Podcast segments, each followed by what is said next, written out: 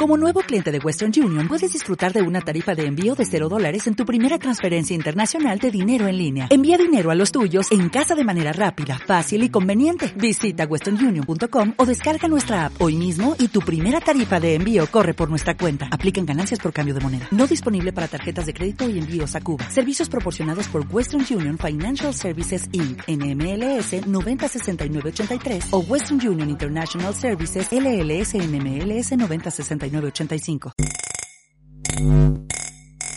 Bienvenidos a su programa Finanzas con Humor. Manolo Zuna La gloria es de Dios. y Juan Carlos Gilbe. Estamos contentos, Manolo. Eh, la buena vibra, el, el buen aura Para que sepa. que trae nuestro invitado en el día de hoy. Una, una gloria, hijo de gloria, ¿verdad? Sí. De una gloria dominicana. Sí. Así es. Una persona que yo primero, su padre de- de- de- desde niño, Sí. siguiéndolo y poniendo en alto la bandera dominicana. Yo una vez reunido con unos venezolanos Sí. en- aquí en la República Dominicana. Ellos conocían muy poco el país. Y de lo único que me hablaron fue de Johnny Ventura. El caballo mayor. siendo yo un niño en los 70. Pero que este es el país de Johnny, el país de Johnny. Imagínate en los 70. Sí. Tenemos hoy en Finanzas con Humor a Handy Ventura. Andy Ventura. El heredero. El legado. El legado. Bien. El heredero, el legado. merecido, merecido. Mira, pero ustedes no estaban tan serios de cámara. y esta seriedad que le ha caído a ustedes. Nos pusimos como el que va a besar, se está riendo y cuando va a besar se pone Y serio. yo dije, pero ve acá, ¿y qué ¿Tú te has en eso? Tú Sí. que has besado mucho. Bueno, sí, claro. y ¿Eh? sigo, y sigo. Y sigue besando. besando. A mi esposa. Vamos, tú tienes boca, tú claro. sigues Y a mi besando. esposa, claro. Eh, que, que te la redirigieron la boca, eso es otra cosa. Pero sigue besando. Claro. Handy, Eh, bienvenido a Finanzas con Humor. Eh, gracias, gracias, de verdad, Juan Carlos, gracias, Manolo, eh, por Bien. recibirme y muy propicia eh, esta invitación porque tengo contenido. Ah, qué bueno, bien. Arranca, yo, claro, debe ser. ya. Dale para Arranca. Andy, una pregunta de entrada que una curiosidad que nos generó satisfacción de entrada y sorpresa a la vez cuando vimos en los Grammy eh, americanos eh, dentro de, de, de, no del reconocimiento póstumo a grandes figuras la figura de, del maestro Johnny Ventura. ¿Ustedes recibieron previamente una invitación, sentencia de que ese pequeño homenaje se le iba a hacer? ¿O Eh, no, fueron no. sorprendidos igual que todo el mundo? No, no, nos sorprendió. Yo, bueno, yo estaba, de hecho, yo estaba eh, en el cierre del carnaval, estaba cantando en el cierre del carnaval de Jaina. Ujú. Eh, y cuando bajé de la tarima, vi que comencé a chequear el celular y vi muchos mensajes con la misma foto. General- no sé si fue que, que fue la primera foto que salió, pero todo el mundo me mandó la misma, la misma foto. Después me puse a buscar ahí en, en YouTube y vi el video y la parte de donde homenajearon a mi padre y nosotros contentísimos porque es que donde quiera que mi papá es recordado, nosotros nos sentimos muy, muy, muy agradecidos y contentos. Wow, wow. Todavía ustedes reciben la sorpresa de que el maestro eh, Johnny llegó tan lejos que ni nosotros mismos nos imaginábamos. Mira. ¿Qué tanta sorpresa sin ustedes recibiendo? Yo, wow, pero papi, ¿qué te dijera tú? Pero papá estaba lejos. ah, pero estaba metido lejos y no, lo sabíamos. No es tanto sorpresa, porque si, si bien papi no era una persona que le gustaba, como dicen aquí en el argot popular, echar vaina, con nosotros, la familia, sí nos decía las cosas que pasó y las cosas que hizo y logró y dónde llegó. Ok. Cuando uno es muchacho, que uno escucha a su papá diciéndole tantas cosas que parecen fábulas, que parecen mentiras, tú dices, oye, pero mi papá es el mejor mentiroso. Sí. O, o- o- o- o Sí. se está creando una ilusión para que uno quiera tratar de hacer lo mismo o, Sí. O ponerle en la mente de que no hay nada imposible. O sea, uno siempre le da la vuelta a esa información, pero eh, cuando papi murió, ver que todo lo que él decía se quedaba corto con lo que la gente Wow. nos hizo saber, pues de verdad que eso es una satisfacción y un regocijo enorme para, para nosotros la familia. De verdad que sí. Qué bueno, qué bueno. Handy, ¿cómo está luego de, de la partida ¿Cómo están ustedes, la orquesta tocando, la frecuencia? ¿Cómo, cómo le está yendo en cuanto a los bailes, independientemente de la situación que, que atraviesa el merengue como ritmo? Es que yo difiero de que la, de que el merengue tenga una situación y te voy a explicar porque el, el martes pasado, antes de ayer, yo toqué dos bailes. Tú. Bueno, pero yo tengo que hablar por mí. Yo dije, Sí, yo difiero tú- de que el merengue tenga una Pues tú situación. no estás, tú, no tienes, Pero tú yo no estás cargando ese, ese pero le ese tengo, primero, carga no la primero tienes tengo que darle la gracia, tengo que darle la gracia a todas las personas que me han dicho que sí con esta propuesta que estamos haciendo, Sí, que no, la música de. Johnny Ventura, es lo primero que tengo que darle la gracia. Pero, por ejemplo, nosotros estuvimos en febrero 10 días en Nueva York, yo toqué seis bailes. Bien. Y tú dirás, pero tú, Tú. pero allá yo me encontré con Celio Vargas, allá yo me encontré con Fernando Villalona, allá me encontré con los hermanos Rosario, allá me, o sea, si estamos tan mal, ah, que es verdad que no hay tanta cabida para el merengue hoy en día en diferentes plataformas o en diferentes medios. Sí, es verdad, pero no hay una fiesta que no se haga sin, sin merengue.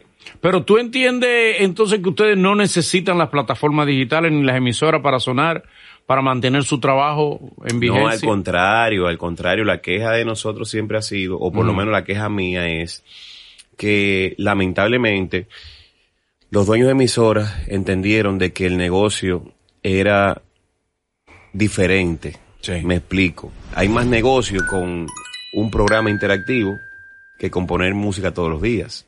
Entonces el espacio se ha reducido bastante para la difusión de nuestro ritmo que no es culpa de nadie. O sea, es culpa de que si yo soy dueño de mí... La evolución de- del negocio. de la evolución del negocio. Entonces, eh, hay, por ejemplo, hay emisoras única y exclusivamente de música urbana, Cierto. pero no hay una emisora de merengue. Una no hay. Solamente de merengue. Entonces, donde se pone el merengue, se pone salsa, se pone bachata y se pone música urbana. Sí. ¿Qué quiere decir eso? Que un cantante urbano saca un tema hoy en una de las emisoras urbanas, por ejemplo, para hablarte de emisoras sin hablarte de las plataformas, de las Sí. emisoras urbanas, y es verdad que hay muchos artistas urbanos, pero en una rotación regular, en una hora, ese, ese artista te puede sonar dos veces. Un merenguero saca un tema hoy en las emisoras que ponen merengue y en una rotación regular, ese merengue te va a sonar cada cuatro horas, cada cinco horas. Entonces la difusión es muy mínima Sí. eh, por el espacio tampoco que hay. Eh, las plataformas digitales, los urbanos, los muchachos, por- digo urbanos por decir, porque fue el nombre que lo bautizaron, pero yo entiendo de que mi merengue es urbano, porque yo lo hago aquí en la urbe, yo no lo hago en el campo. O sea, eh, es un nombre mal, mal puesto, pero ya como vamos montando en la ola de decirlo. Pero la música urbana tiene una ventaja. La música urbana nació con la tecnología. Nació con el avance que tuvo la música de no tener la necesidad de tener una disquera para progresar.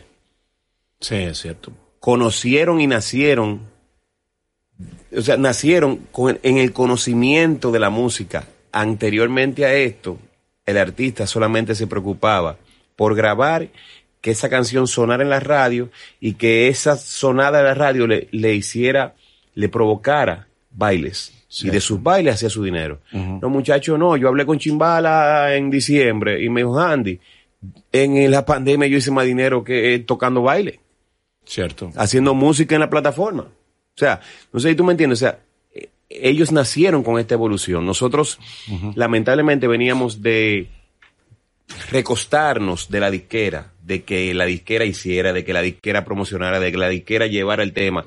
Y estos muchachos no, estos muchachos entendieron de que hay una plataforma que me lleva la música china sin yo tener que ir a China Sí. y aprovecharon de eso y gracias a Dios que le ha ido bien a todos y, y yo fel- eh, feliz y contento de que eh, haya, existan exponentes dominicanos poniéndonos en alto, eh, unos con, Sí. con cosas malas y otros con cosas muy buenas. Como todo. Hay algo, hay algo que yo difiero, Andy.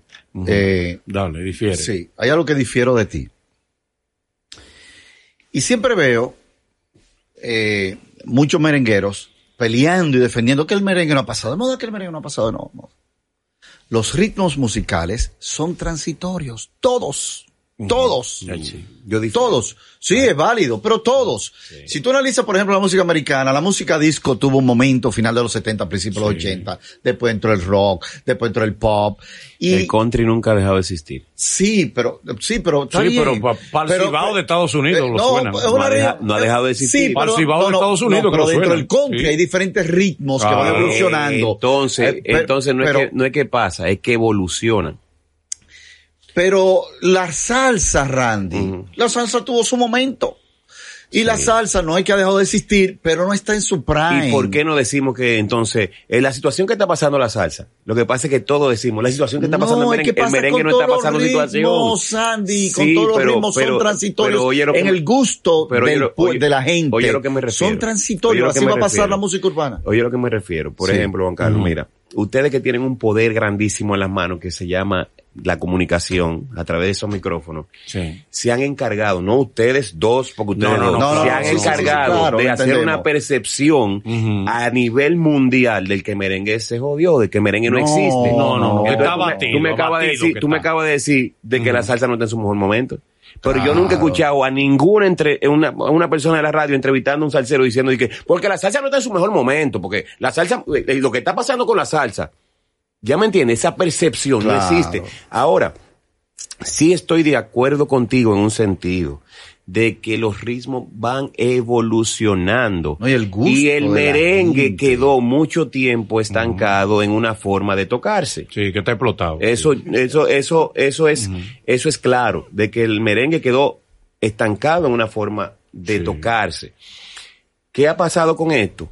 Como la música urbana, vuelvo y digo, vino con tanto auge, con tanta fuerza, muchos de los jóvenes que pudiesen estar enfocados en tratar de salir de su situación económica a través del merengue, vieron que a través de la música urbana, que es una música que, gracias a Dios, es más económica para Sí. hacer, Claro. pues se van por lo más fácil.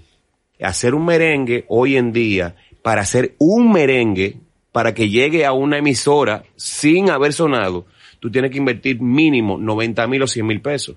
Pero para tú hacer un tema urbano, tú te vas a un estudio de un amigo, el amigo hace la música y ustedes, es más, si te cobró con 10 mil pesos, tú tienes un tema en una emisora antes de que suene. Es Entonces, yo un muchacho que no tengo una capacidad económica de hacer un merengue, pues me voy más fácil por, aunque quisiera hacer el merengue. O sea, es, es, es, es un sinnúmero de cosas. Ahora, yo lo que te digo es, si el merengue estuviese con la percepción que ustedes dicen tan mal, No, que no me ha dicho que está mal. no, no, no, No, peor, Eh, está peor, peor. Está peor. No, es Pero que si el es una evolución tuviese- natural. si el Mordiendo tuviese- la lona. Si el merengue tuviese así- Mordiendo la lona. Si el merengue estuviese así, por ejemplo, antes de mi papá morir, yo viví toda mi vida del merengue.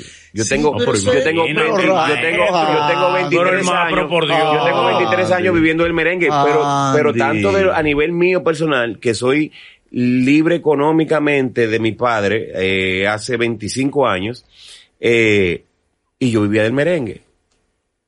Sí, Y yo Andy. tocaba mis bailes. Sí, Ah, que yo no estaba pegado. Ah, no, no estaba Andy. pegado. Andy. Que yo, el último éxito mío fue la almohada. Ah, sí. Pero yo vivía del merengue. No sé, ¿tú me entiendes? Andy, en los 80 habían 40 orquestas de merengue. ¿Cuándo fue la... Pero escucha, Hoy hay- hoy en día hay más. Pero ¿cuándo fue la última orquesta de merengue que de una nueva generación que agarró y se pegó? Alajaza. Manny Cruz. Bueno, Manny Cruz, sí. Manny Manny Cruz, Cruz. pero una, una excepción Eh, confirma Cruz. la regla. Una. Gabriel. Antes, antes de eso, Alajazá, que Alajazá tiene un inconveniente que es reconocido que lo que él estaba haciendo no era puramente merengue, le puso Exacto, un nombre.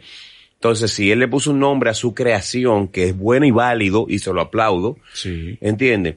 No puede ser considerado merengue. Manguali le puso él. Entonces, en, por ejemplo, en, los premios pero- soberanos, en los premios soberanos debían abrir, abrir un, ren- un renglón Sí. donde se distinguiera esa música, eh, porque es lo que debió decir que él está haciendo un merengue moderno y le puso. Pero te voy a decir algo antes que me lo- ok, entra, Malo. pero entonces, pero yo te digo a ti, y antes de yo- y antes de, de ellos, un Johnny Ventura pegó un tema llamado La Rubia, pegado, Sí, es cierto. Pegado hasta la taza. Andy, entonces, si para usted está, ustedes se sienten bien con el momento del merengue, Si ustedes se sienten no así. es ¿eh? eso, no es eso. Porque la verdad es que está en lona, momento, comiéndose la lona, momento pasó, de bruces sobre ah, el no es pavimento. En su momento no pasó, Andy. No pasó su no mejor momento. ¿Eh? viven de la nostalgia No. del, del Pero yo le repertorio. voy- yo le voy a- válido, yo le válido voy a decir- eso. Yo le voy a decir algo. Yo le voy a ¿Cómo decir dice algo. que su momento no ha pasado, Andy? Yo le voy a Oye, decir Tú algo. eres una persona tan cuerda. Yo le voy a decir algo. Yo le voy a decir algo. Estamos hablando del ritmo autóctono de la República Dominicana. Sí. Sí. Estamos diciendo de que cómo está la situación del merengue. Yo le dije que para mí. Andy Ventura está bien. Sí. Tú estás ¿Por bien qué? así para ti. Porque yo vivo de él. Quisiera estar mejor. Todo el mundo quiere estar mejor. ok. Quisiera estar mejor. Estoy trabajando para estar mejor. Exacto. Yo tengo 26 temas que acabo de grabar de una producción que le estoy haciendo homenaje a Johnny Ventura, en colaboración con diferentes artistas, con 26 artistas diferentes de merengue. Sí. Y Pero falta eso es mucho basado más. en el legado. No, pero, Eso, tú- pero eso es basado en el legado, pero, eh, Eso. pero Manny Cruz no deja de grabar, Miriam Cruz no deja de grabar, Mili Quesada no deja de grabar, Eddie Herrera no deja de grabar, Ruby Pérez no deja de grabar, eh, eh, Peña no deja de grabar, de grabar. O sea, Sergio Vargas acaba de, de ganar un Grammy. ¿Qué te digo? Todo orquesta de los 80, Manolo. Sí, sí, sí. Toda orquesta de los Pero 80. vuelvo y te digo Andy. que los jóvenes se han dado cuenta. ritmo de la nostalgia. Que yo te dije a ti que los jóvenes se han dado cuenta que lamentablemente para hacer un merengue son, hay que buscar 100 mil pesos. Pero no solamente eso, Andy. Pase un- pase es un el público. que yo- el, joven dice, ¿para qué voy a hacer un merengue si el público no me lo va a consumir? Ahora, yo toqué una boda el sábado con muchachos jóvenes que se estaban casando, el sábado pasado, con unos muchachos jóvenes que se estaban casando, María y Fausto. Sí. Y yo no vi un grupo urbano. No, porque acuérdate que la, la boda son de Eddie Herrera y los Rosarios. ¿Entiendes? Las bodas son de los merengueros. Era, era yo que lo estaba- entonces, ¿por qué estamos tan mal si toda la gente ah, se casa pero todos si los ustedes días? están bien, entonces ¿de qué se quejan? No. Porque los merengueros se están quejando. Y si no están tan mal, ¿de qué se Yo te quejan? dije a ti que nuestra música se le ha restringido el espacio de difusión. Y a ustedes ni le ha hecho efecto eso, ¿verdad? Bueno, sí. Ah.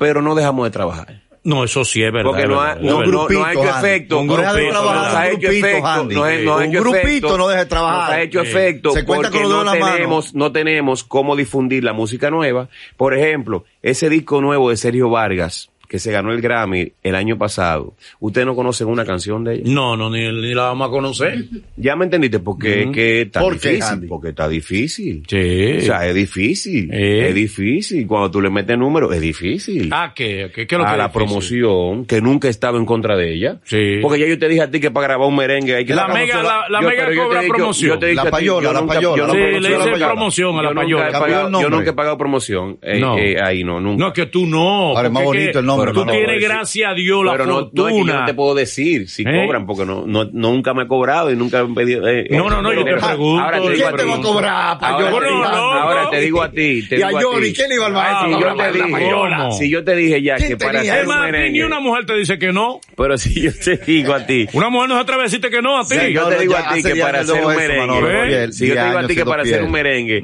hay que buscar 100 mil pesos, ya después que tenemos el tema listo, que tenemos los 100 mil pesos invertidos, no vamos a buscar 200, 300 mil pesos para que la gente lo escuche y se lo aprenda. Sí, búsquenlo. Tenemos que buscarlo. Es verdad. ¿Entiendes? Eso está difícil. ¿Por qué está difícil? Porque no todos los días aparecen 300 mil pesos. Pero ustedes están picando. Ustedes dicen que como quiere usted Sí, yo trabajar. toco. Sacan de ahí un por ciento y van y juntando eso es lo, lo, de que, la promoción. Eso es lo que hago. Eso es lo que hago. Exacto. Si tú te metes ahora mismo a, escanear la radio, eh, te vas a dar cuenta de que desde el viernes pasado al día de hoy, que tenemos una semana, todavía estamos colocando el tema. Hay un tema nuevo de Andy Ventura en la radio sonando que se llama Yo soy el merengue. Bien. Yo lo estoy haciendo. Exactamente. Pero no todos pueden hacerlo. no, el que no lo puede hacer decimos. se apea. Pues es la realidad de la vida. Ah, Tú te montas en una... Ay, Pero yo monta- te voy a decir una montate, vaina. montate en un taxi. Yo te voy a decir y cuando él vaya avanzando dice, bueno, yo quiero llegar a mi casa, pero yo no tengo un peso. Manuel, pues yo te voy Y a decir una vaina. Yo te voy a decir una vaina. Es la realidad. Un Sergio Vargas, que es una de las agrupaciones que más toca Sí. en este país, no suena en la radio. ¿Por qué no suena? ¿Por qué no invierte en la promoción? No, no sé, no sé. Cada, Ah, cada porque tú- porque cada tú estás sonando. No, cada Invirtiendo en la estoy promoción. Invirtiendo, pero yo tengo, yo tengo otras necesidades. Puede ser que Sergio no, ahora Sergio te toca todos los días. No, pero está bien. No, pues está bien. Sergio Si usted está bien, si tú estás bien, ¿por qué te quejas? Si estás mal, ¿por qué te quejas? No, yo Andy. dije que yo estoy bien, que lo único que a mí, eh, o a mí en lo personal, me molesta es el poco espacio de difusión Sí, en la verdad. radio. Y tú sabes la por qué, pero tú sabes las por qué. plataformas digitales están al alcance de todos. Lo mismo que puede hacer una persona con un, con un ritmo, para la puedo hacer iba. yo. Por- hay una razón, Andy. Exacto. Porque hay un espacio. ¿Por qué hay poco espacio? Porque no hay demanda. Es la oferta y la demanda. Ah, si la no, gente lo demandara, no, Andy, ¿verdad? todo el, toda la emisora estuvieran tocando merengue, Exacto. Andy. No es una Entonces, maldad de la haber una emisora. demanda. Sobre todo esa generación que viene allá atrás, con la cual nosotros... Que no es culpa tuya. ni, ni, ni mía, No es ni de culpa nosotros, tuya. que no nos identificamos. Porque yo me estaba hablando de unos urbanos y yo digo, pero santo, ¿cómo es que hay personas que pueden escuchar eso? Sí, toquilla Pero, pegar. Pero yo tengo que admitir que yo tengo 56 años y probablemente hay un Sí, desfase mira, de edad. mira, mira el caso. Tú dijiste que Toquilla- todavía te gustan tú las dijiste mujeres? que Toquilla está pegada, pero Toquilla No, no Toquilla me no, suena en la radio. ¿Todavía te gustan No las me- mujeres no o no? gusta. No. ¿Ya no te gustan las No, mujeres? Una mujer a mí me gusta. una. ¿Cuál? Mi esposa. Ah, era para ver si coincidíamos. Ok, está bien. no, porque que, Andy, o sea, que- que tú- el fenómeno que- que el fenómeno sabe. Andy. Tú, como un experto y un, y un eh, músico merenguero, ¿cómo tú descifrarías el fenómeno toquicha? Es lo que te digo, que ellos nacieron y, y nacieron evolucionados ya. Nosotros estamos por una transición. Mm. O sea, lo- la música urbana, una toquilla y otros más, nacieron con las plataformas digitales. Ujú. Nosotros estamos evolucionando, estamos pasando de lo análogo Sí. a lo digital, No, no, no. prácticamente. Tipo, está claro. Entonces nosotros Este, estamos está- viviendo esa Andy está claro. ¿Has escuchado a Toquilla? ¿Eh? Sí. Y si la encuentra y la- mal y puesta- Y la, he vi- y la he visto con poca ropa. Yo, yo, yo Y si ser encuentra humano. mal puesta. La saludo nada más. Exacto. Y a la materialista, tú has visto. Mi hermana. ¿Te ha llegado los videos de la materialista? hermana. Sí, me llegaron. Te, mi te- llegó el de Maldito Perro. ¿Te llegó ese ya? ¿Eh? ¿Cuál es? sí, Que ella no sé, que ella parece Pero que se siente mal con ella. A mí me se da golpe. ¡Pa! ¡Pa, maldito perro! Manolo, pero, Manolo, pero, pero Manolo. Pero no es verdad. ay, no No, no, yo lo rechacé. Dije, no, no, ese no me lo envíen. No, pero, Después que lo ya, le hemos visto mucho. pero Ella lo ha lanzado nuevo, Yo la quiero mucho. Eh, eh, nosotros nos conocimos y desde que nos conocimos tenemos una bonita amistad. Es muy amiga de mi Me dicen esposa. que tú la conoces. Ah, no, no. No, pues no, si es amiga de tu esposa, tú no la conoces bien. No, no, no, No, no, no. no, no, tú estás tranquilo, respeto, ya, ya tú estás tranquilo. Pero muy. tú tienes el corazón parqueado ahí. En la marquesina de la doña. Ya lo sabes. Mana. Ah, tu par de Oye, nada más me sacan, nada más me sacan para, nada más, nada más me sacan para lavarme. Ok, no, pues está. Andy, una, una pregunta, una pregunta, me voy a atrever a hacerte una pregunta delicada, pero Cuidado, financiera. Cuidado, hásela, cuidado, hásela. A la partida del maestro, de tu padre, ¿cómo se sintió la familia financiera económicamente al, al suspenderse esa entrada que él, eh, De- po- esa producción económica? Esa es la más fácil que yo te puedo contestar. No tuvimos que esperar a que él partiera porque nosotros duramos un año y ocho meses sin trabajar, viviendo de lo que estaba guardado. Ok. El que solamente saca de un sitio, saca de un sitio, saca de un sitio y no, y no mete para atrás. ¿Qué le Sí. pasa? Se deshidrata económicamente hablando. Yo te voy a decir, en mi caso personal, que yo pudiera decirte que no, no diga eso, no te lo voy a decir. Cuando a ti te dan una tarjeta negra en una, en una, en una institución bancaria. ¿por qué? Poder. Porque tú tienes buen crédito, Claro, eres solvente. Sí. Claro. Y cuando te la quitan, Por lo- porque está, Porque sobrepasaste tu crédito. ¿ya me entiendes? está explotado. Entonces, o sea, nosotros duramos un año y ocho meses, pero no nosotros lo Ventura, o sea, muchos El país, dominicanos. no, no, no, el país, el mundo. Muchos dominicanos El mundo. duramos ese tiempo y en ese tiempo eh, llegamos, no te digo gracias a Dios, no tocamos fondo, pero, pero nos vimos feo, nos vimos feo. Se dice, se ha dicho mucho que eh, de que tu padre dio probablemente, eso nunca es demasiado, pero probablemente dio demasiadas ayudas que pudo comprometer el patrimonio de la familia, inclusive más de la que ustedes mismos se imaginaban. Sí. ¿Cuán cierto es eso y, y- y cuál, cuál fue la dimensión de eso? No, es real, totalmente real, eh, es incuantificable, porque, mira, mami me hace un cuento y me dice que cuando ellos en principio se casaron, mi papá tenía una chequera de un- una entidad bancaria y toda la semana mi, papá le decía a mi mamá, dame un cheque de tanto. Dame un cheque de tanto. Dame un cheque, entrega un cheque a fulano, entrega un cheque. Y, y un día mi, mi mamá le dice a mi papá, ven acá, mi amor. Y tú eres prestamista. Y dice él, no. Pero ¿y tú este dinero que tú le das a fulano, el prensero, qué es esto? Me dice, ah, no, eso, el pago de la promoción. Promoción aquí, promoción allí, promoción aquí. Y mi mamá decía, no, pero entonces vamos a tener que hacer, destinar un dinero para eso, porque el dinero que se está dando es un dinero que ya estaba guardado para otra cosa. Sí. Entonces, gracias a mi mamá, ma- mi papá pudo sobrevivir 64 años de carrera con un dinerito, porque mi, ma- mi mamá fue que, gracias a Dios, lo organizó. Pero mi papá, en todos los negocios que hizo, mi papá era socio inversionista, pero nada más era él que ponía. Sí. ya, pues, eh. En todos los negocios, en O todos sea, los negocios. él no hizo una gran fortuna. Sí. Una fortuna económica hizo, sólida. La hizo, inclusive, inclusive. eh, el gran hoyo fiscal de mi papá Ujú. Fue una campaña que le hicieron hacer, sin él querer hacerla, para reelegirse como, como alcalde de la ciudad. Ajá, sí. Que él no quería hacerla y no, no, no quería, no quería. Pero lamentablemente el partido en ese momento necesitaba su figura. Exacto, sí. Y él tuvo que hacer la inversión que él tenía. De lo de él. O sea, estamos hablando que en aquellos tiempos 50 millones de pesos, 40 Coño. millones de pesos, con el dólar al 16, Diablo, un escándalo. ¿cuál? era mucho cuarto. Diablo. Entonces, eh, eso fue lo que más lo de eh, eh, Lo desbalanceó. lo desbalanceó. Ujú. Y de ahí para acá, pues ya él se mantuvo, gracias a Dios, sin problema.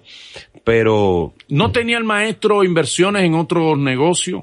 ¿O solamente sus entradas venían de, de, tu- de la tuvo, música? Tuvo mucho. Recuérdate que en todo el tiempo de, de, de- de carrera de mi papá, mi papá tenía el programa Fiesta de Teleantilla, eh, Domingo con Johnny, eh, Cuánto vale el show, que Sí. eran pura, eran cosas que no dependían puramente de la música.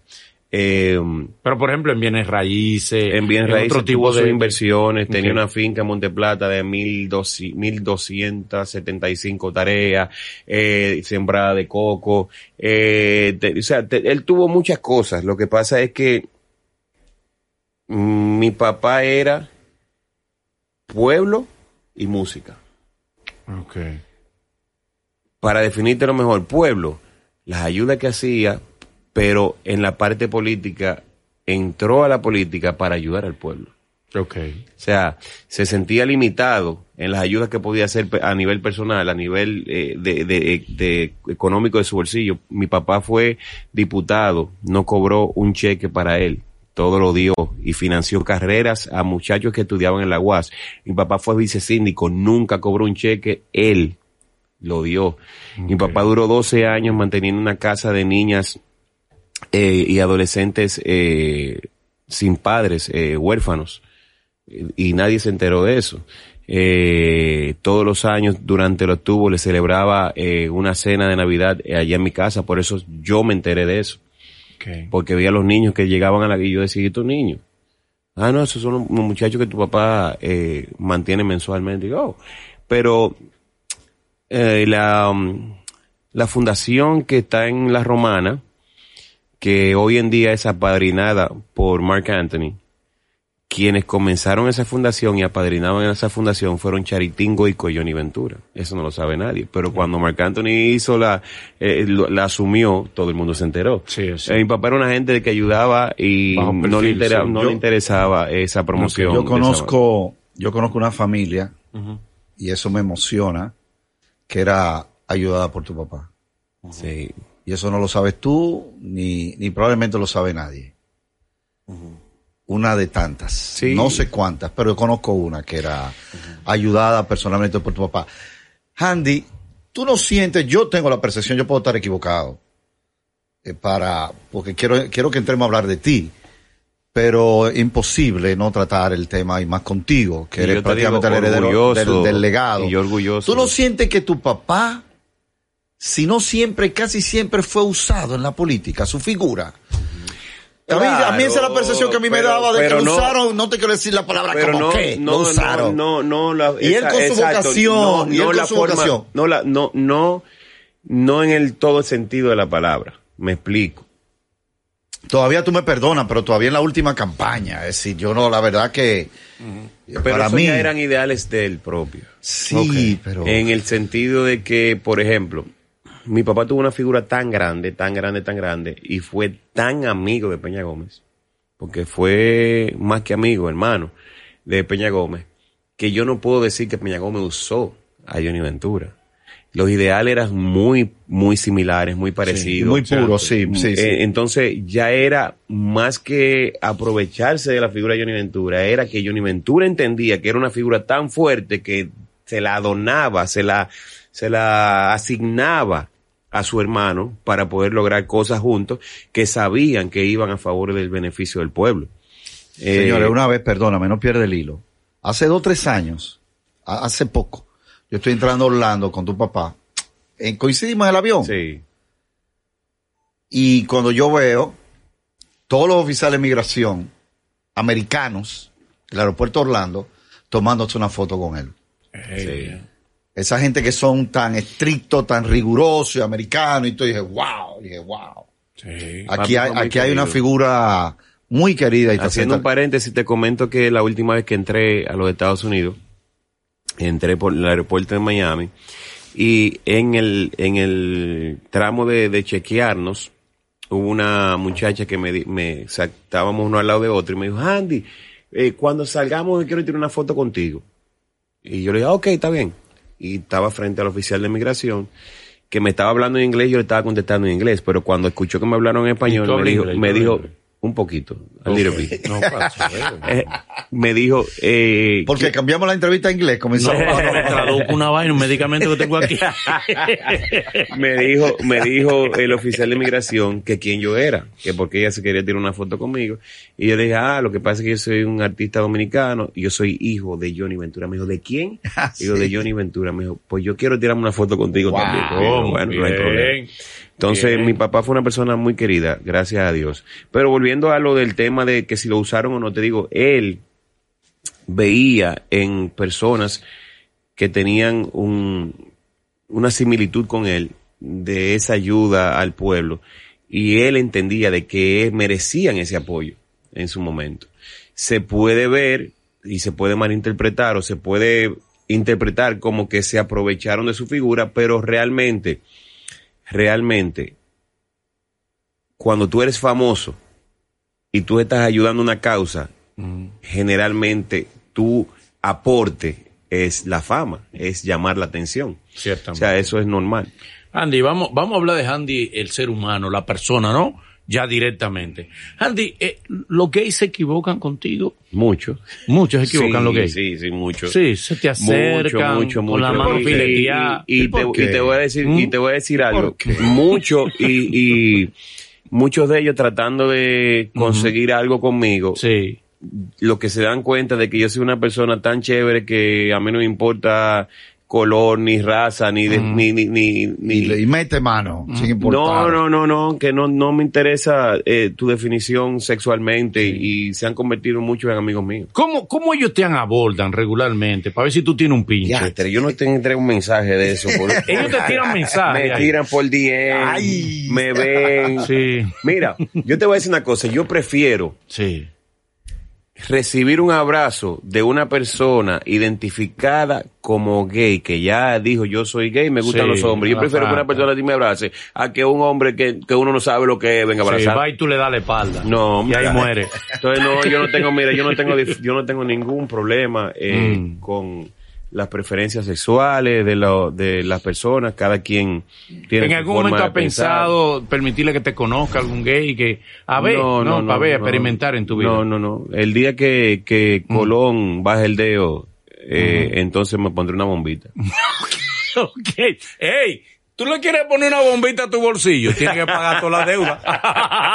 la de- hay que ayudar al bolsillo. Ah, él se va a ayudar solo. Tú lleno de deuda, quieres progresar, quieres tener crédito y tirar para adelante. No puedes, mi amor. Tienes que pagar todas tus deudas. No, Manolo, que no la puedo pagar porque... Ok, ahí está. Eh, la Viagra financiera de todo el que debe. Debt Freedom. Debt Freedom levanta tu crédito. Debt Freedom paga tus deudas. Debt Freedom llama al 1-800-854-3030. 1-800-854-3030 Debt Freedom. Eh, Andy, la, hay mito en ti para con las mujeres o, o, es verdad lo de ustedes, moreno, grande, fuerte. Ya son, o es un mito. Ya son leyendas urbanas. Ya. Uy, leyenda urbana. Ya, o sea, sí, tú, na- na- a mí que no me digan ni que vamos a ver si es verdad, no, ya no. Tú estás listo. Antes yo te podía decir, pero ya no. Ya, yo- ya tú no, tú no tienes la fuerza de otros tiempos. No, no, yo tú eres un hombre joven. yo tengo, yo tengo fuerza, pero la estoy, em- estoy como si fuera un camión que yo estoy empujando y estoy empu- mi fuerza está Focalizada enfocada en él. ahí. Sí, está focalizada, yo no estoy en eso. Andy, Tipo, el tipo sabe mentir en los medios, el tipo sabe. Andy, ¿cómo va tu manejo financiero? ¿Vas a seguir la línea de tu padre de altruismo? ¿O vas a invertir? ¿Vas a ahorrar? ¿Cómo, qué estás haciendo ya, Andy Ventura?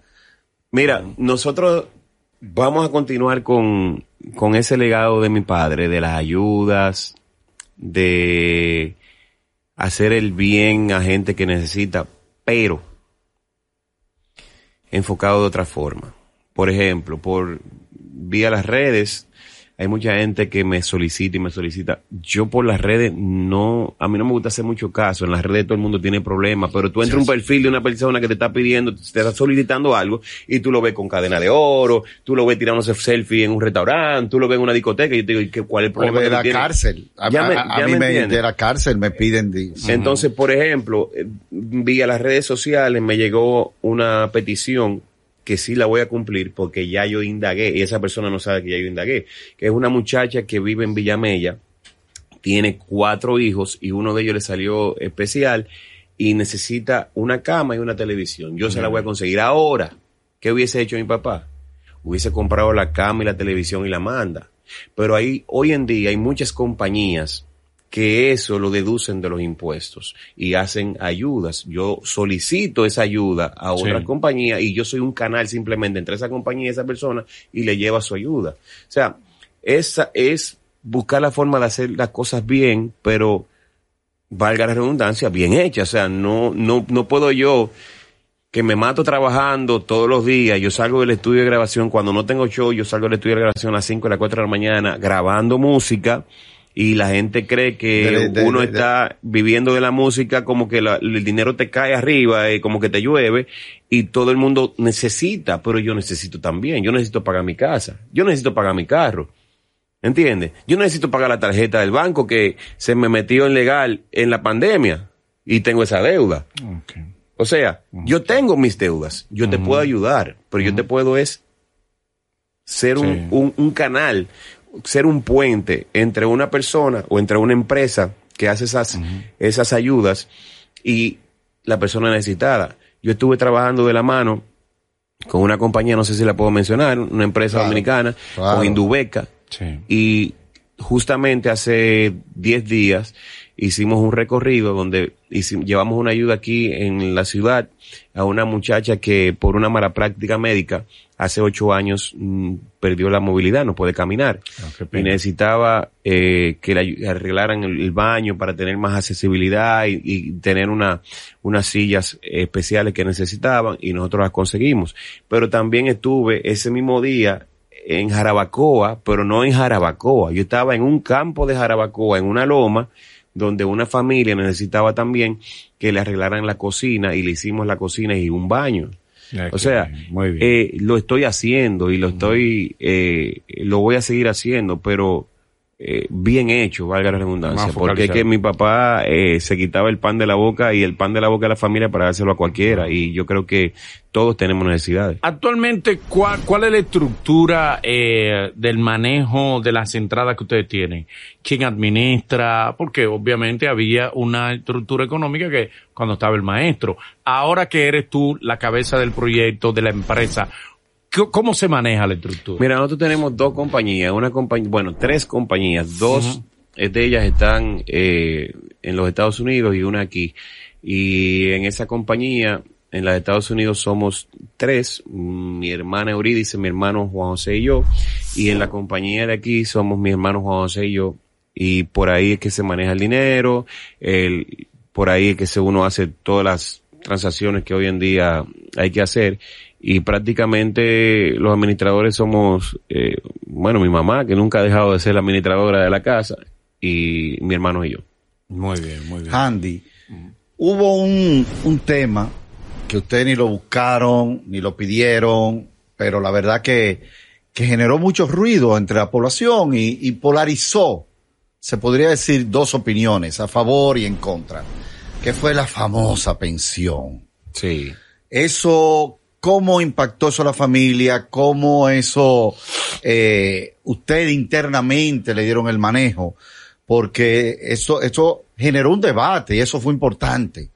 Generó un debate sobre cómo ayudar o no ayudar a los artistas y demás, pero también hubo un ruido y un cuestionamiento hacia cómo el maestro eh, eh, financieramente lo había dejado a ustedes. Juan Carlos, yo creo que tú eres la persona más clave para edificar a cualquier persona que nos esté escuchando con relación a qué es una pensión. Y yo te voy a hacer una pregunta, como financiero que eres. ¿Para qué tú pagas impuestos? ¿Te pasas la vida entera pagando impuestos para qué? Para tener tus beneficios. ¿Cuáles son tus beneficios? Mi papá era una persona de 82 años que nunca pidió su pensión que le tocaba. Que le tocaba. O sea, le tocaba, que se lo ganó con todos los impuestos pagos al fisco. O sea, no es que el gobierno le está regalando un dinero a mi mamá. Eso es un dinero que le toca por ley. Ahí vino la primera distorsión. ¿Entiendes? Entonces, así mismo como esa persona que decían que si ella era rica, que millonaria, que no era mi- es un dinero de ella que le toca. O sea, eso no es de nadie. Y no tiene que quedarse el gobierno con él. Porque es un dinero de ella. Eso es tan simple como eso. Pero me va a tocar a mí el día que yo decida retirarme. Y te va a tocar a ti el día que usted decida retirar. Y al que no quiera que le toque, entonces comience a no pagar impuestos y a ver si va a poder vivir en este país sin pagar impuestos. O en cualquier país del mundo. El problema es que se vio como si fuera un privilegio. Es que no es un regalo. Claro, exacto. Es que no es un regalo. Claro, no se vio regalo. y se discutió. Y peor, y peor. Mi mamá es una mujer de 79 años que a ella en lo personal le toca una pensión. También. O sea, no es simplemente la pensión que le tocaba a mi papá que se lo están dando a ella. No, a ella de, de fuera, a título personal, le tocaba su pensión. Tú que sabes- ahora, por estar recibiendo la pensión de mi papá, no le van a dar la de ella. Tú sabes, yo creo que fue el principal problema, Andy, de que precis- precisamente el sistema de pensión dominicano, en No sentido funciona general, igual para todos. Exactamente. Eso es Independientemente de eso, es un desastre Eso total. porque yo estoy de acuerdo contigo.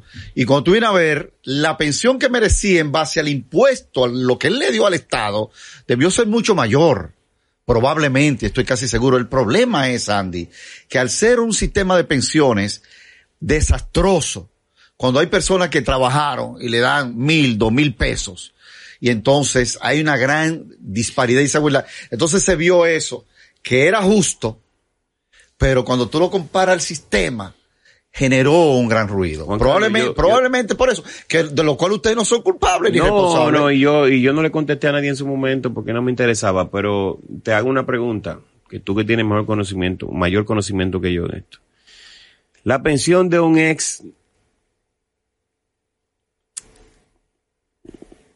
director sería la palabra, o Ministro. no, de, de- del banco, vamos, del Banco Central. la pensión de un, ex- mucha. de, de- Del gobernador. del go- de un, ex, de un ex, ex gobernador del Banco Central. ¿Cuánto es? ¿A cuánto asciende? no, no, eso es lo que digo. ¿Pero a cuánto asciende más o menos? Un número. Tírame un número. tú, pues ponte tú, si es con el sueldo actual. Creo que un, mi- eh, creo que un millón, un millón trescientos, Sí, creo que. sí, un millón trescientos sí, mil pesos Sí. mensuales.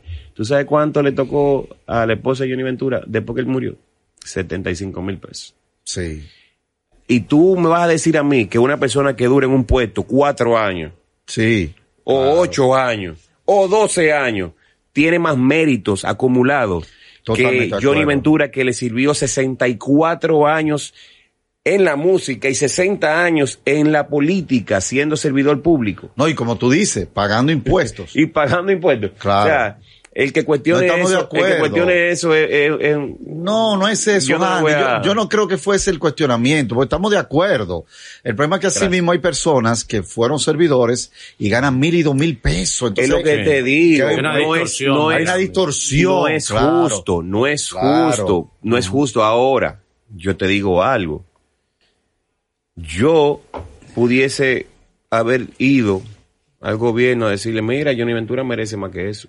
Pero no, si eso fue lo que entendieron que le tocaba, ya eso es. ¿Tú no crees, Andy, para ser justo, que fuera lo, lo, lo, lo correcto que, que la mayoría, que todas las orquestas de merengue, que son, no nos perdamos, son empresas privadas?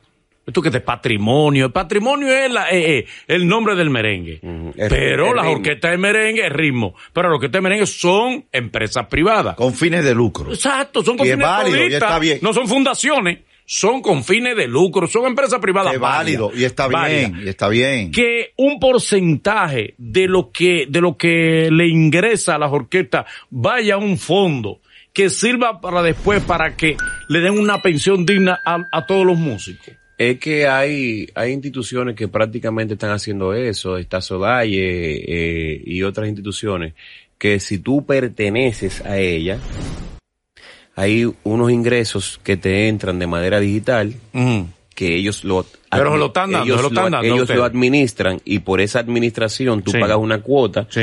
y esa cuota al final eh, por una enfermedad eh, Mm. eh, te pagan si te mueres te pagan todos lo- lo- los gastos que te que necesites o sea es heredable es heredable eh, ese dinero que te entra Sí. por generaciones o sea el que se organiza lo tiene. Lo que pasa es que no todo el que vive de la música conoce el negocio de la música y sabe las cosas que puede y que no puede y las cosas que tiene derecho y no tiene Pero derecho. ¿por qué no tratan entre todos para evitar al final esa, esa, esa bulla, ese ruido, es el que- hecho de que, que- es que, por señores, ejemplo- somos, somos empresa privada. Sí. Vamos a tributar un fondo Sí, de manera pero- tal que a la hora del retiro, si no se ha hecho fortuna, pues te toca una, por pensión ejemplo, digna. por ejemplo, en el caso de mi padre, que es el más reciente, no, no ha habido ningún tipo de problema con eso. Esto es simplemente que el gobierno entendió que era meritorio eh, otorgarle la pensión que él nunca quiso desde los 60 y creo que 63 años de edad, que podía retirarse como tal y pedir su pensión.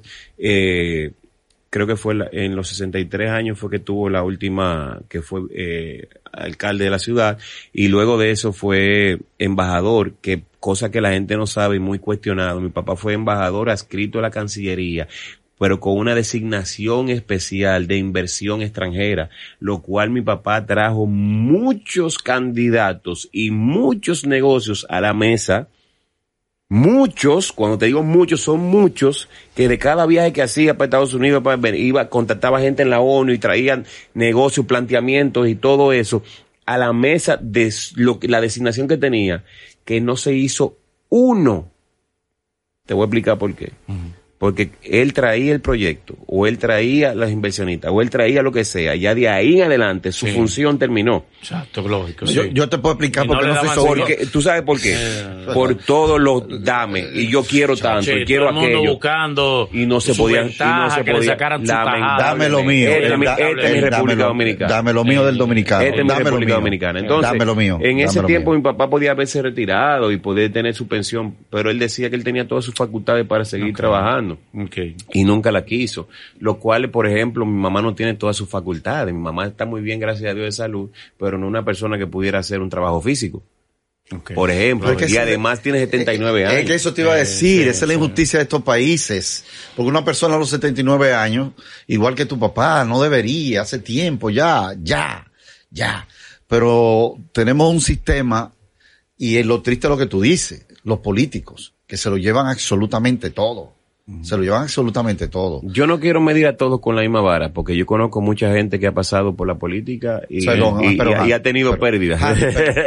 Andy, perdón, perdóname, perdóname. Sí. Mucha gente no, Andy. Tú conoces algunos, pero no son muchos los que han pasado por la política. Pero te lo digo, te lo digo, porque por ejemplo, en el Ay, claro que sí te que puedo poner hay. ejemplo mi papá. O sea, mi Sí. papá, mi, es- mi papá terminó su, su, su de alcalde en el 2002, si mal no recuerdo, en el 2002.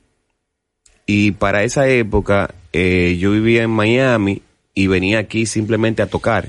Yo venía eh, de jueves a lunes y yo tocaba jueves, viernes, sábado, domingo y el lunes me iba tempranito y trabajaba en Miami, trabajaba aquí, o sea, trabajaba la ¿Y en música qué tú trabajabas en Miami? En Miami nosotros trabajamos ¿Haciendo con la ex- con la ma- con la mamá, con mi ex suegra ¿Eh? en una compañía de examinación de títulos de propiedades. Del diablo. Cuando tú vas a hacer alguna compra o algo, tienes que chequear la procedencia de esa, de esa tierra, de esa casa, de lo que tú vas a comprar, que no tenga una deuda, si tuvo una deuda y fue paga, o sea, todo eso. Nosotros hacíamos, teníamos una compañía de, Ok. de un title company, de eh, examination, de examinación de títulos eh, de compañía y, y bien. negocio. Y yo me ganaba, Manolo, con el Ujú. dólar del 16, 1.500 dólares semanal. Ok, Y sí. yo venía aquí, yo tenía Mercedes-Benz, yo tenía BMW, yo tenía eh, todo tipo de carros, que esa era mi pasión. Exacto. Pero ganado con mi dinero y mi Sí, sudor. tú botando cuarto en Fuiste, carro de lujo. fuiste un Y derrochador, ganando- y ganando cuarto en carro de no, lujo. Fuiste un no, derrochador. no. Botarata, No. un botarata. Pero con ese dinero en ese tiempo. Sí, me compré una casa, me compré mi apartamento, yo Ah. compraba carro y vendía carro y me ganaba mi dinero en la música. Es lo que te digo, o sea, yo no, Por cierto, Andy, ¿a qué a curso tú llegaste? Yo soy graduado. yo soy graduado y hice dos semestres en la universidad eh, de mercadeo y Ah. por un conflicto con un profesor yo no seguí estudiando. Ok. Esto no tiene madre. entonces, entonces, pero mira, para que tú veas cómo son las cosas. Mi hijo, Carlos Ventura, firmó con el equipo de los indios de Cleveland en el 2015 Sí, un contrato de 350 mil dólares sí. Gracias a Dios, como nosotros no teníamos problemas económicos, que no es Se la, lo dejaron generali- ahí pa' la generalidad, ese tipo tiene su cuarto guardado. Ajá, sí. Ahora, voy a poner el caso. En una charla que nos invitaron a los padres en el equipo para dar nuestro parecer y decir y ponernos claro de qué tenían que hacer los muchachos, porque eh, mucha gente no sabe que un pelotero firma y simplemente se convierte en un profesional Ujú. En ese, en ese deporte, ya tú eres profesional, pero tú trabajas tres meses del año. Hay, nu- hay nueve meses que tú no trabajas ni produces dinero. A ti te pagan esos tres meses. Entonces a ti te dan un bono de 100 mil dólares por decir, tú eres una persona de bajos recursos y ese dinero se va de una vez.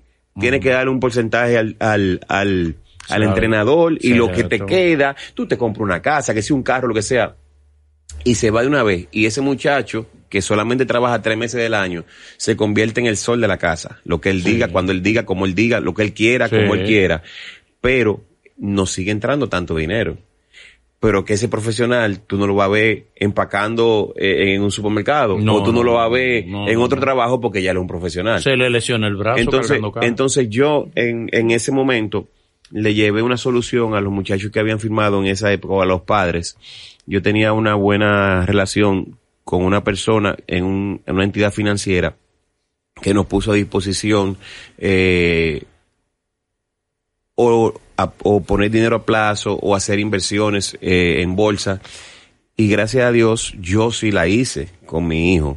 Pero ahí de esa camada de peloteros, yo puedo decir que solamente tres o cuatro de ellos todavía pueden decir que viven de ese dinero aunque no sean peloteros. Mi hijo lo dejaron libre en el 2019 y mi hijo tiene su casa en Miami, tiene carro en Miami, trabaja y gana 100 mil dólares al año. O sea, gracias a Dios porque yo no tenía esa necesidad, pero no es el caso de todos. No. Entonces, yo fui candidato a diputado en las pasadas elecciones y yo tenía uno de los proyectos de ley que de hecho se lo, se lo puse a disposición a cualquiera de los diputados que hoy en día eh, eh, salieron electos, Y yo te puedo decir lo que hicieron. Sí. Nadie lo cogió.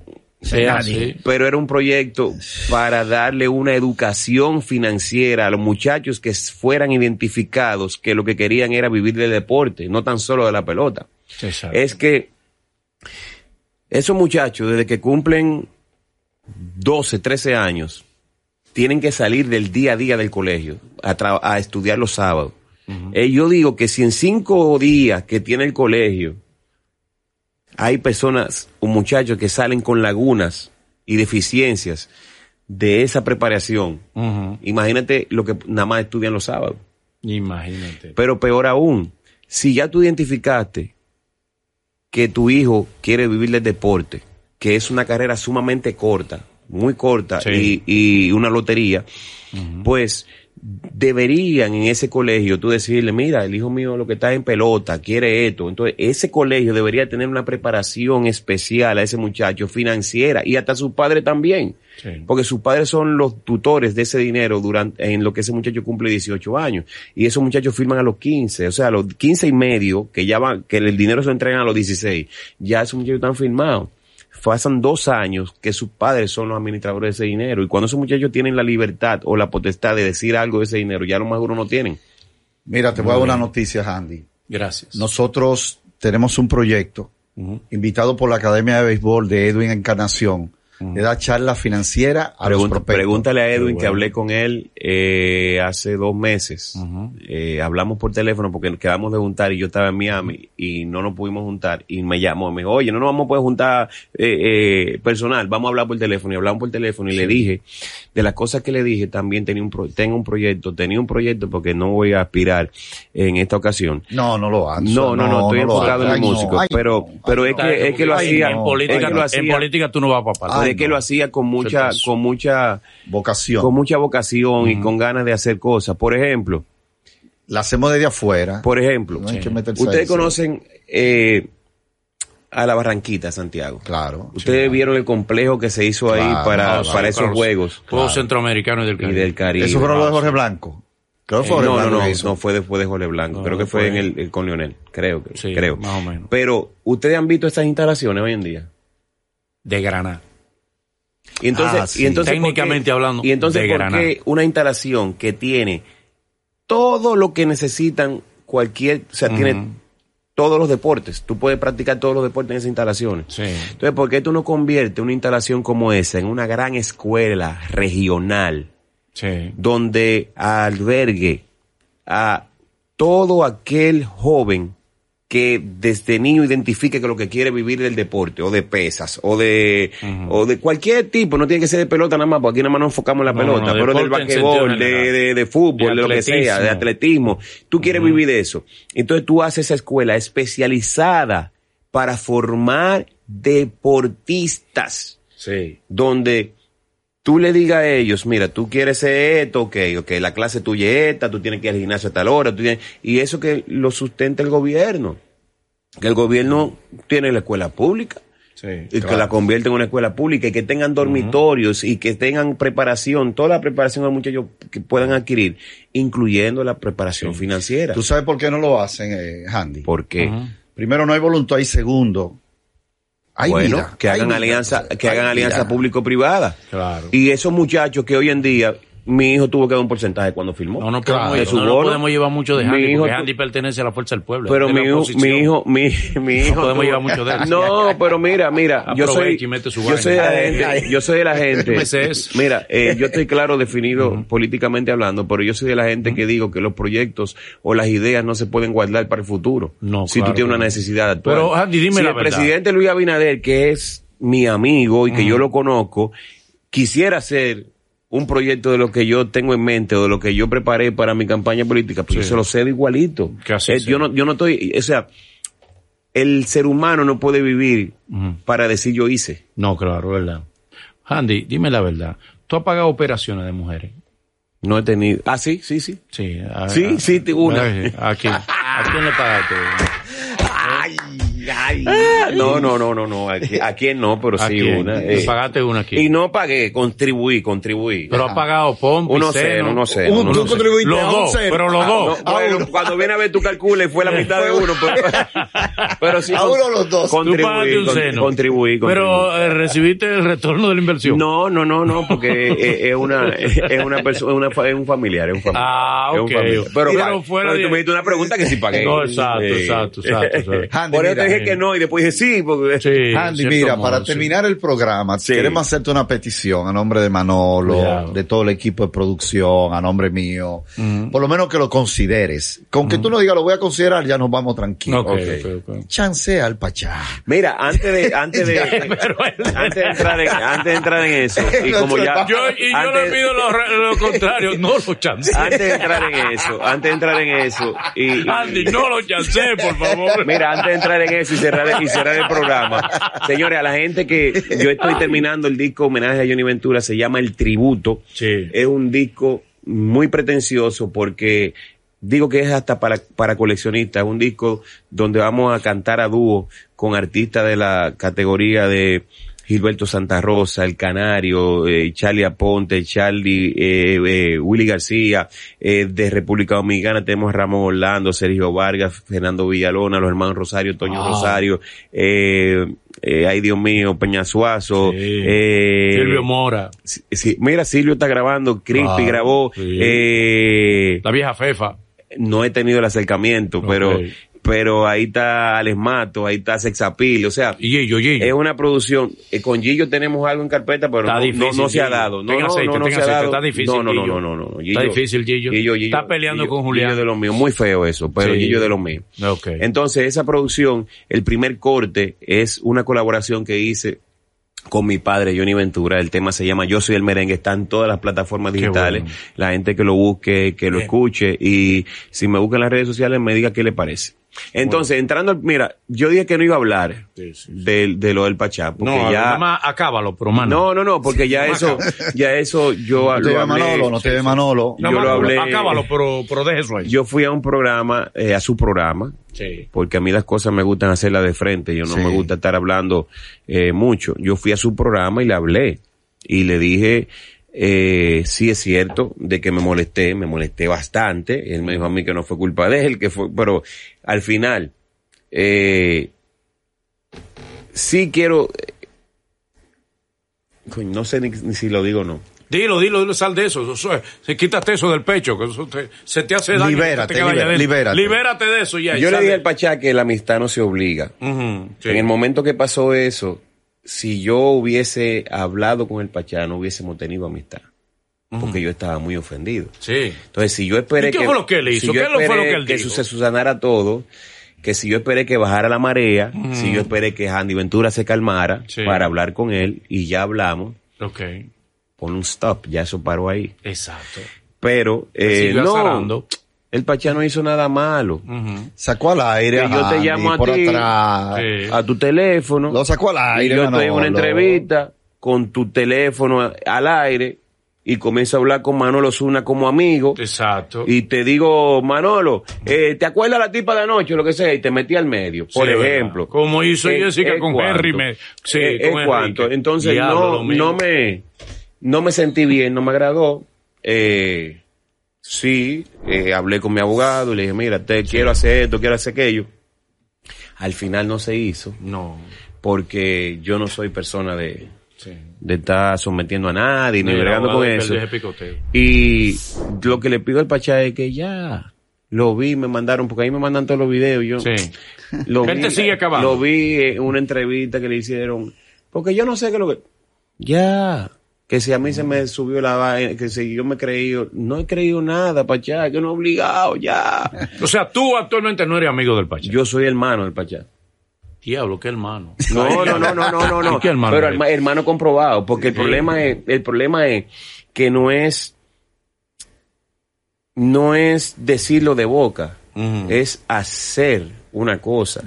Y yo en el momento que se me necesitó, yo estuve. Y Muy ahí que tú tienes que demostrar. Es O sea, entonces, por eso yo digo, yo soy hermano de él, pero yo lo que digo es que ya, ya, Ya. búscate, búscate, búscate un político, agarre que dice, pero ya a mí no, yo no tengo nada que hacer, ya, ya, sabes, conmigo ya, tú sabes, conmigo eso murió sabes. ahí. Ese es el problema, conmigo eso murió ahí. Señor- Tengo un ejemplo, yo te estoy dando, yo te estoy dando a ti, o estoy diciendo aquí algo. Pachá nunca te quitó una mujer. pero yo te estoy diciendo mujer. a ti algo aquí, que mañana ustedes pueden decir, Andy Ventura dice esto. Pero Sí, yo estoy diciendo lo mismo. Necesitamos un título. Sí, pero que yo digo, ya yo, ya yo eso se sabe, o sea, ya eso no es noticia. No, ¿entiendes? no, Entonces, hay que yo no entiendo por qué, por qué seguimos hablando de eso. Bueno, ese es el título. Gracias por darnos el título de la Señores, entrevista. Andy Ventura con nosotros. Gracias, Andy, Andy. Ventura se come al pachá. Es el título. ah, pero que pone un título a esto. Ah, pero vamos a dejar sin título. Andy Ventura por fin se come el pachá. Que donde lo veas se le tira. Andy Ventura dice, Pachá, no me jodas más. Exacto. ahí Ya es el título. Gracias, Andy. Muchos éxitos. Gracias, y sobre todo en esa, nueva, Carlos. en esa nueva producción que de verdad. Yo soy el eh, merengue. Muy yo bien. soy el merengue. Gracias Juan Así Carlos, es. gracias Manolo, de verdad Siempre, que a la orden. eh, quedamos aquí atentos a cualquier entrevista que ustedes me quieran hacer posteriormente, eh, cualquier participación como extra en los Anillos Films. Claro. Claro. Como debe ser.